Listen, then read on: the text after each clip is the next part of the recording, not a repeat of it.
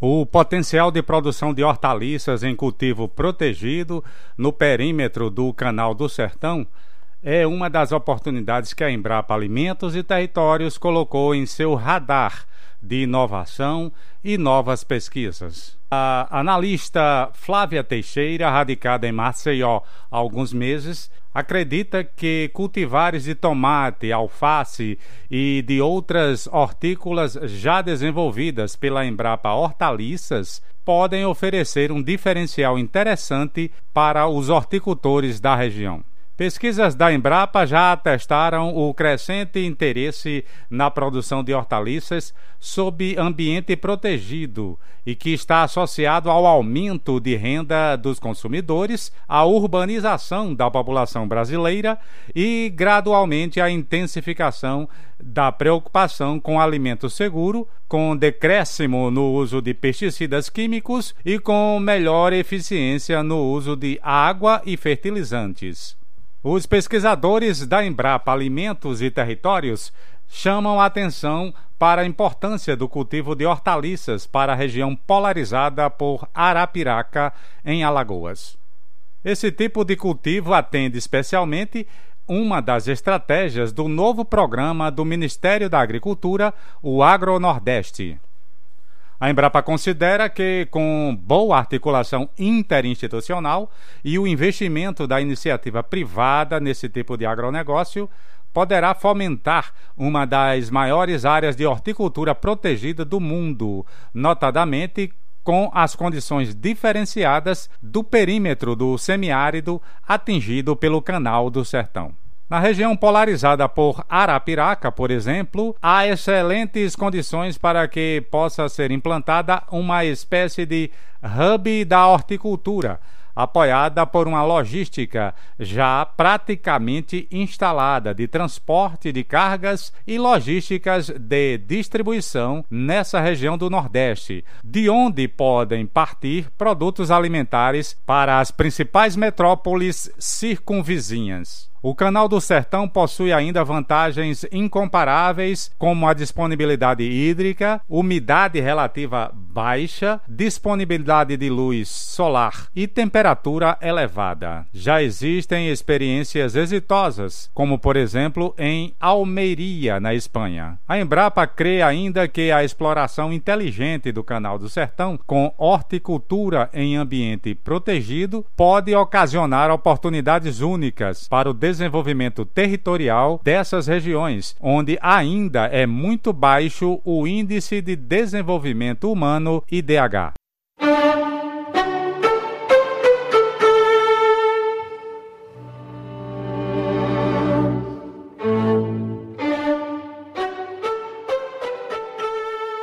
Olá, Flávia Teixeira, tudo bem com você? Oi, Dalmo, tudo bem e com você? Tudo em paz, querida. Então, deixa eu te perguntar para a gente iniciar essa conversa. Vamos falar inicialmente do que é que te motivou mais, Flávia, para encarar esse trabalho com hortaliças no Nordeste? Olha, foram dois fatores muito fortes: a possibilidade de ajudar muitas pessoas, de ajudar muito um sistema, e o desafio da produção que isso infere. É, é, muito injusto considerar que em qualquer pedaço de solo desse país seja, seja improdutivo. O nosso país é muito produtivo, qualquer parte dele. Né? E esse não é, e essa consideração não é o perfil da Embrapa. Nós temos tecnologia e motivação para fazer produzir. As técnicas para a utilização disso é que são muito variáveis. E a Embrapa sempre apostou muito em técnicas. É uma empresa de, de tecnologia, é uma empresa de pesquisa. Né? E foi assim que aconteceu no Cerrado, foi assim que aconteceu em outras situações. Então, sob perspectivas diferentes, numa condição agrícola diferente, numa condição de mercado produtor e consumidor diferente, mas o, a motivação de trabalhar dentro da pesquisa, dentro da técnica, o amor pela agropecuária continua sendo a força motriz da Embrapa. Então, nós estaremos, todos nós funcionários, aonde for necessário para que a gente continue impulsionando essa roda. E a produção de hortaliças no Nordeste, começando é, com a, essa nova estrutura de unidade que foi fundada aqui no Nordeste, a Embrapa Alimentos e Territórios, é muito positivo. Porque não só ela sai um pouco dessa nuance de somente produção de hortaliça, mas além de enxergar a hortaliça dentro do consumidor, é enxergar esse produto fora. É enxergar esse produto como alimento em si, como a comida em si, que é o objetivo final dele, né? Beleza, Flávia. Qual é o cenário da horticultura protegida hoje no país e como é que está isso no Nordeste? Bem, no Brasil nós temos, principalmente nas regiões sul, sudeste e centro-oeste, um fomento muito grande à produção sobre horticultura, a produção sobre cultivo protegido, né? É, existem regiões que se basearam, se consolidaram muito fortemente dentro da estrutura de cultivos protegidos pela própria característica da região, que é, são pequenos agricultores, ou seja, pequenas áreas que podem, através do sistema de cultivo protegido, potencializar em volume e qualidade a sua produção. Assim aconteceu no Cinturão Verde de São Paulo, assim aconteceu no entorno de Brasília, no entorno do Distrito Federal, que são regiões muito características de pequenos agricultores, pequenos produtores de hortaliças, então é um manejo diferente, com pequenas áreas. Só que o ganho em si, por otimização de área proporcionado pela horticultura, pela, pelo cultivo protegido, vale a pena. E aí, hoje no Nordeste, nós temos um perfil muito tímido de cultivo protegido. E esse é o grande fomento que tanto a Embrapa quanto todos os outros parceiros que estão com a gente envolvidos nesse trabalho estão com um foco muito positivo, viabilizado Acredito que, como você disse na sinopse anterior do texto você leu, pelo canal do Sertão, que se torna uma estrutura absolutamente atrativa e, e, e positiva para a adoção dessa tecnologia. Você falava do cenário da horticultura protegida no país e no Nordeste, né? já falou sobre isso. E a tua experiência agora, Flávia, um pouco o que é que você recomendaria? Eu queria que você falasse exatamente assim, pelo que você viu, né, na região, no canal do Sertão, no perímetro irrigado, os cultivos. Você, você pode citar a, a, alguma coisa já recomendável? Sim, podemos, sim. Olha só, nós temos várias possibilidades de cultivo de diversas espécies. É, vários tipos de folhosa, como alface, rúcula, é, vários tipos de hortaliças que são frutos e têm alto valor agregado, como tomate, pimentão, melão.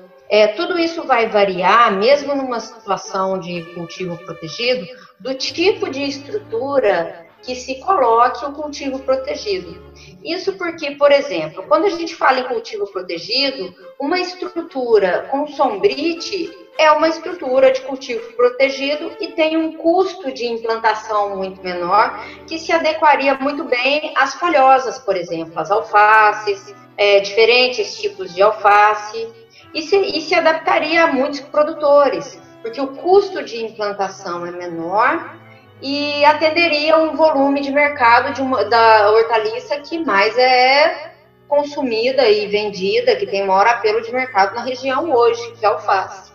Em outra situação de cultivo protegido, nós poderíamos pensar nas estruturas, nas estruturas, por exemplo, que tem como é, pimentão e tomate, que são hortaliças que exigem uma estrutura mais tecnificada. São culturas de maior valor agregado, então tem uma necessitam de uma estrutura de maior custo, mas se adequariam em outras situações. Dentro de um, de um contexto total, eu não vejo nenhuma hortaliça própria para cultivo protegido que não possa ser cultivada tem alguma inviabilidade de ser cultivada no sistema de cultivo protegido no canal do sertão.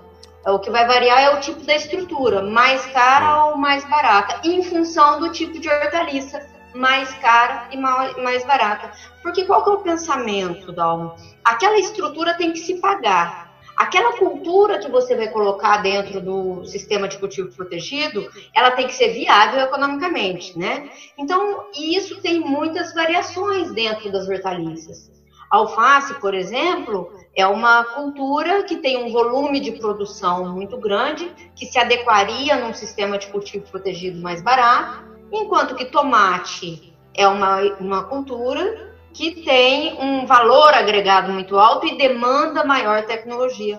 Mas essas estruturas em diferentes sistemas de cultivo protegido se pagam e são todas viáveis. Certo. Então, pelo que você está dizendo, dependendo da, da cultura né, e dependendo da estrutura que ela necessite, de qualquer forma ela se paga. É, o que vai acontecer é que os profissionais da área, né, os agrônomos, eles vão dimensionar em função da capacidade daquele produtor, né? Tem um produtor que tem uma condição de investimento maior, uma, uma aptidão para a produção de hortaliças com maior valor agregado, como eu falei no caso do tomate, pimentão, melão. E tem outros que têm uma condição de investimento menor, se adequariam em estruturas que tenham um custo de implantação menor, mas que também vão se pagar dentro desse sistema, que é o caso das folhosas, é o caso de alface, né? Pelo que você está colocando aí, você cita várias hortícolas, né? hortaliças e coisa e tal, as, as que são mais convencionais. Você já identificou outras promissoras, alternativas? Outro dia você falava, por exemplo, de um inhame roxo. Como é que está essa, essa viabilidade de, de hortícolas e, e hortaliças não muito convencionais, não muito conhecidas do mercado? Vamos, vamos pontuar algumas coisas, olha só.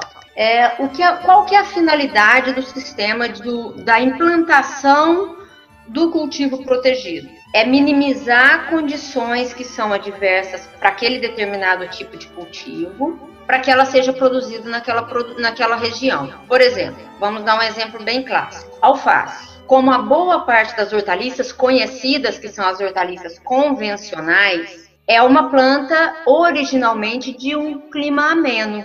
Então, torna-se um desafio técnico muito grande produzir alface no sertão. Certo. Então, nisso, a estrutura de cultivo protegido nos ajuda muito, porque ela vai minimizar o efeito do calor, o efeito da evapotranspiração, uma série de fatores técnicos que dificultam a produção, certo? Perfeito. Quando nós partimos para outros tipos de planta, como por exemplo as, as punks, são plantas de. As punks significa plantas alimentícias não convencionais. São plantas que têm um valor de resgate cultural muito elevado, né? Muito legal, é um trabalho fantástico e que são plantas que são naturalmente muito rústicas. São plantas que a grande maioria dela não necessitaria de uma instalação de cultivo protegido. Porque essas plantas, elas são tão fantásticas que elas têm uma adaptabilidade a um sistema de temperatura mais elevada, de um estresse hídrico maior, muito grande, né? É, um, é uma opção para o produtor. O que, que esse produtor poderia fazer? Que ele seja produtor de alface que venda em grande quantidade em volume sob uma cultura, sobre uma estrutura de cultivo protegido, ele pode colocar as punks em campo aberto. Você citou, por exemplo, a batata doce roxa, né? Que Isso. é um material que nós estamos validando, que nós vamos trazer para cá.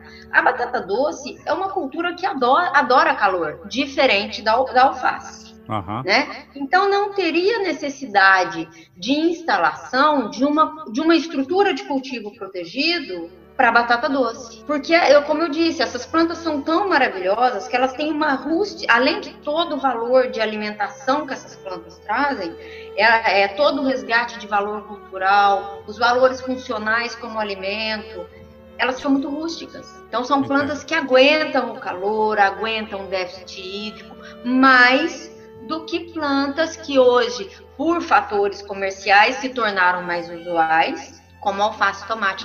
Na verdade, né, o nome plantas alimentícias não convencionais é porque elas se tornaram convencionais. Porque nós, como país tropical, na verdade, as punks são muito mais viáveis para nós do que necessariamente as outras hortaliças, né? As outras plantas. Mas aí acho que isso é falta para um outro, outro momento. Olha, deixa eu te perguntar mais uma coisa. Você fala aí nas já falou um pouco nas atividades, nos custos e coisa e tal. A horticultura protegida, Flávia, ela ela é mais destinada para médios e grandes ou a agricultura familiar pode explorar, tem condições de explorar um cultivo protegido de hortaliças? Totalmente. Como eu falei, a diferença das estruturas vai ser embasada primeiramente no perfil do produtor.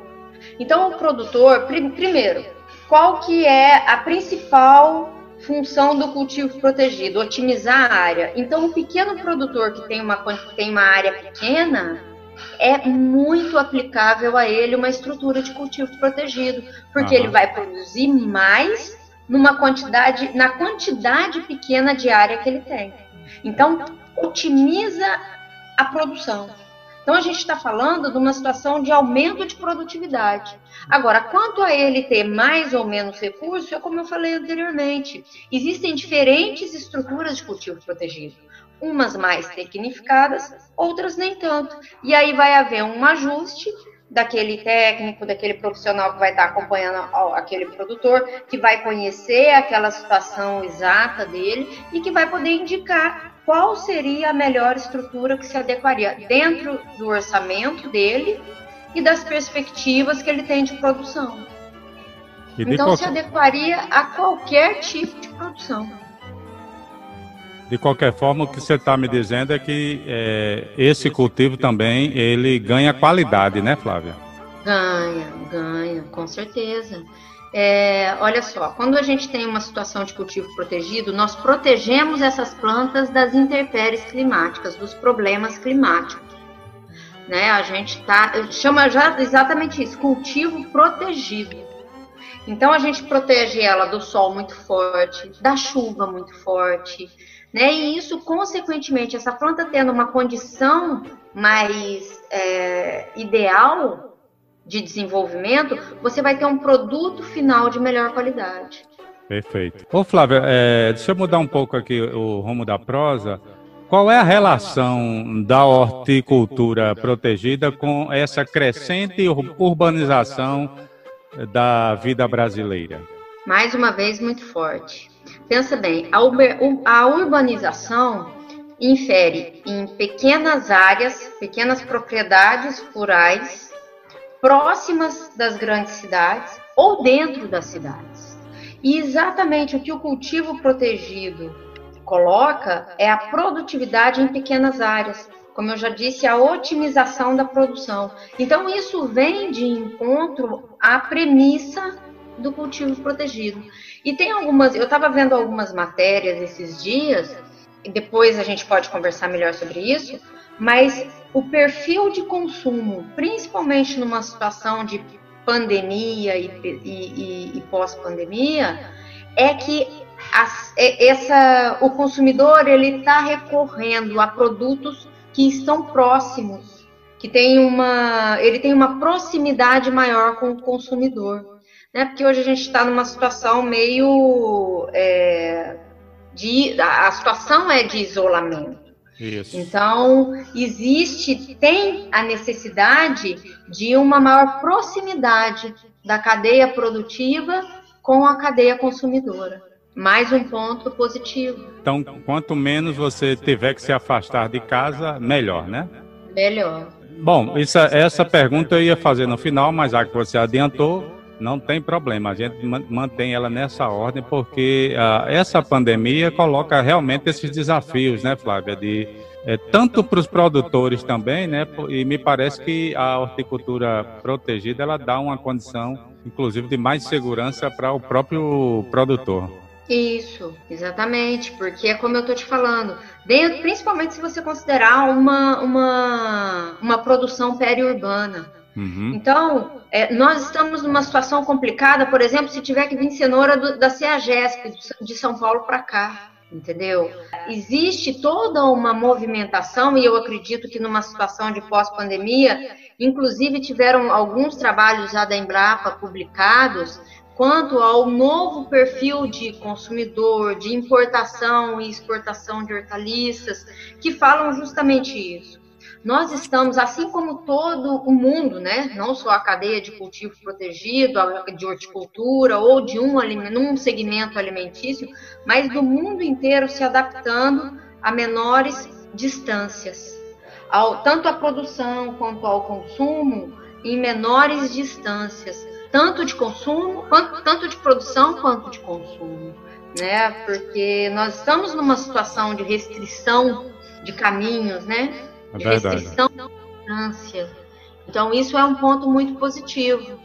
É, inclusive, tem uma experiência, é, acho que fora do Brasil, não sei se você tem conhecimento e pode comentar, é, de que algumas redes de supermercados, alguns, né, alguns pontos de venda é, da horticultura, principalmente, eles estão identificando os produtos é, em relação à distância de onde eles foram produzidos. Então você falou, por exemplo, cenoura de São Paulo. Então ela está né, daqui de onde nós estamos a 2 mil quilômetros. Se você chegar a uma produção de 200 quilômetros, por exemplo, então eles estão diferenciando isso lá dentro do, do, do no, no, supermercado pela distância de onde vêm esses produtos, principalmente esses perecíveis, né, Flávio? O que é que você diria a esse respeito e qual a, a tendência disso para o consumidor conseguir identificar, fazer um pouco de rastreamento dessa, desse material? É, é, na verdade, assim, é, é, quase que irônico, né? Mas preciso, é, é uma coisa óbvia, né? Mas precisou de uma situação dessa para que a gente atentasse é, como um todo dessas distâncias, dessas proximidades e nos estimulasse a buscar alternativas que nós temos próximos da nossa região, né? Então, é, hoje isso é um perfil que vai ser muito atrativo, tem uma tendência muito grande para isso, é um grande fomentador de produção. Agora, quanto à rastreabilidade disso, a gente e, é, e esse é um dos principais focos dessa unidade da Embrapa, da Alimentos Territórios, que é a, a identificação desses núcleos produtivos locais. Isso, eu acho que é um processo de educação e de crescimento do consumidor brasileiro. Né? Houve uma época em que a gente achava bonito, chique consumir produtos importados, mesmo que eles fossem muito mais caros. E hoje nós estamos voltando para um regionalismo, um territorial, territorialismo. Né? Nós estamos buscando produtos próximos, produtos da nossa, que sempre estiveram na nossa área produtiva. Alguns momentos, por alguns motivos, ficaram negligenciados fora, mas que agora, com toda essa situação, está sendo revisto está sendo valorizado. Então é o leite de tal lugar, o queijo de tal lugar. E muitas vezes nós temos isso muito próximo de nós. E, e, essa condição hoje da pandemia, voltando àquele assunto, a gente pode acabar é, tornando isso como um grande um, um motivador de produção para essas comunidades próximas. Né? Hoje elas terão o seu produto mais valorizado por serem próximas. Uhum. Você falou de algum, da iniciativa de alguns países, né? Para você ver, hoje eu estava pensando nisso. Os americanos sempre protegeram seus próprios produtos. Eles sempre foram territorialistas, sempre foram é, protetores do seu país. E eu acho que é muito legal a gente aprender um pouco disso e valorizar o nosso produto local. Olha a riqueza de frutas e de produção que o Nordeste tem. E assim vai para o Rio Grande do Sul, assim vai para Minas Gerais, assim vai. Então nós temos condição, e muitas, porque o nosso país é muito grande, de valorizar territorialmente produtos diferentes. E com certeza o Nordeste é um leque de opções enorme para isso, né? Então eu vejo isso de uma maneira muito positiva, eu vejo isso de uma maneira muito benéfica para os produtores locais. Bacana. Flávia, é, isso tem a ver também com. É, existe uma preocupação inequívoca né, na produção de alimento seguro, com o decréscimo do uso de pesticidas e também a melhor eficiência no, no uso de água e de fertilizantes. O, o cultivo protegido amplia essas condições, melhora isso dá uma confiabilidade melhor para os consumidores? Dá, teoricamente dá sim, porque veja bem, como a gente conversou anteriormente, nós temos no cultivo protegido uma condição de proteger mais aquela planta. Então, proteger das, uh, das variações climáticas que não são favoráveis a ela, né? Então, vamos pensar assim numa lavoura de tomate. Uma lavoura de tomate plantada agora aqui no Nordeste, que é uma época de muita chuva, para os que conseguirem produzir, esse produtor, se ele não for orgânico, ele vai ter que aplicar muito produto para combater a quantidade de pragas e doenças, porque com muito calor e muita água, há uma tendência ao aparecimento de mais pragas e doenças. Então ele vai ter que aplicar mais produto. Agora, se houver uma condição em que esse tomate está dentro de uma estrutura de cultivo protegido, em que ela não vai receber aquela quantidade nem de tanto calor e nem de tanta água, não serão necessárias tantas pulverizações igual acontece com a cultura de campo aberto. Então é por isso que se chama cultivo protegido, porque aquela cultura está protegida das condições de campo que muitas vezes não são boas para aquela cultura, não são benéficas para aquela hortaliça. Então eu acredito que o sistema de cultivo protegido minimize muito a aplicação de pesticidas, é, aumente a eficiência do uso de água, porque geralmente vem, tem sempre um sistema de irrigação que já faz a mensuração melhor da água. E outra coisa, uma coisa boa vai puxando a outra, né?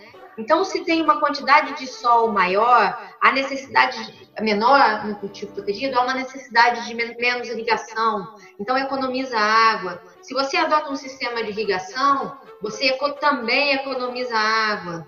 A mesma coisa com fertilizantes, enfim, as coisas não acontecem isoladamente.